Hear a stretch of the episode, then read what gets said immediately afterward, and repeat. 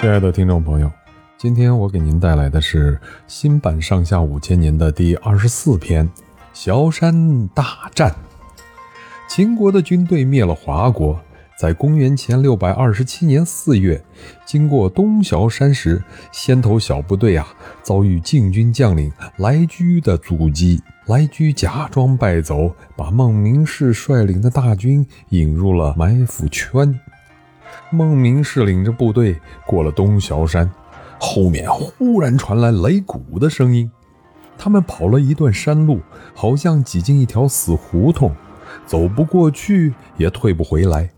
只见山道上横七竖八地堆着不少大木头，当中立着一面大旗，上头有个“静”字儿。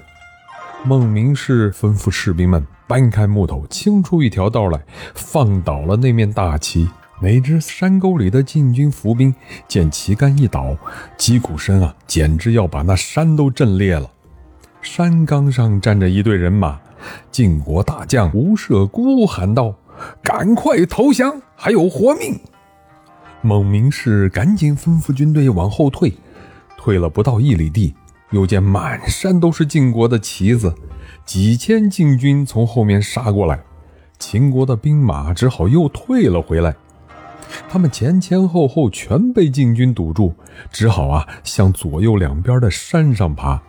才爬了十几步，又听见鼓声震天，一支晋国的军队在上头挡着。先轸的儿子少年将军先且居大声喊道：“孟明视，快快投降！”爬上左山坡的秦军全都摔下来，爬上右坡的全部跳到山涧的水里头。等到他们磕磕碰碰地逃出了山涧，再想往上爬时啊，山岗上晋国士兵的吼声让秦军又滚回了水里去。秦国的军队被逼得又跑到乱堆着木头的那边去了。谁想木头堆里啊，搁着引火的东西，晋军射出带火的箭，乱木头全烧起来。秦国将士有的给烧死，有的给杀死，没死的也乱成了一团。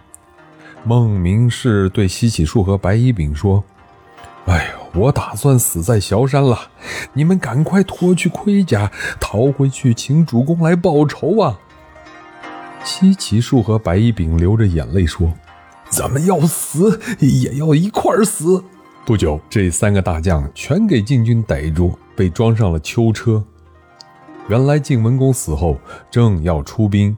晋国大将先轸得到了秦国孟明视率领大军偷过崤山去攻打郑国的消息，便请晋襄公发兵埋伏在崤山，等候着秦国的军队。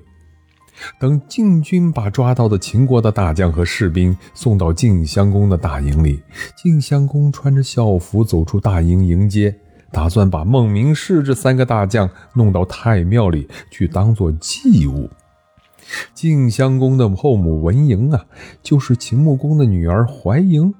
她听到孟明视等人给被逮着了，就对晋襄公说：“秦国和晋国是亲戚，孟明视这几个人弄得两国伤了和气，我想秦伯一定也恨他们三人，不如把他们放了，让秦伯自己去处置他们。”晋襄公说。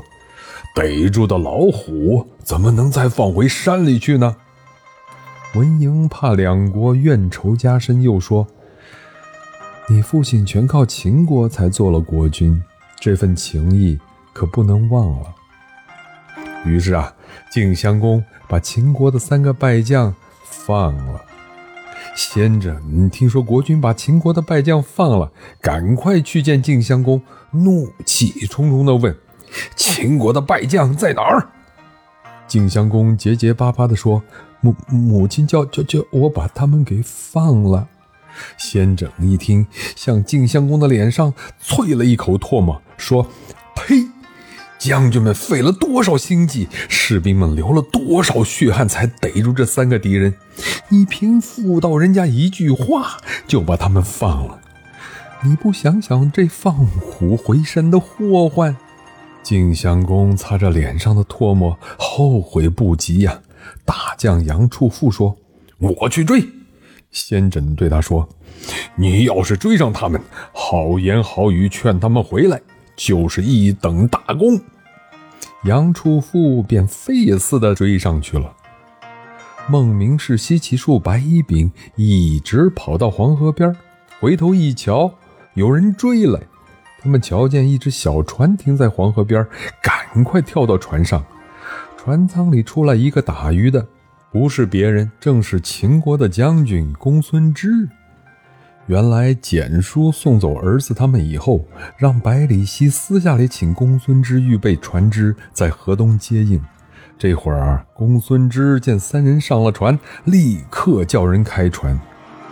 小船刚离开河边，杨处父就赶到了，大声嚷道：“将军慢点儿，我们主公忘了给你们预备车马，叫我追上来送给将军几匹好马，请你们收下。”孟明氏向杨处父行了礼，说：“蒙靖侯不杀之恩。”我们已经万分感谢，哪儿还能再受礼物？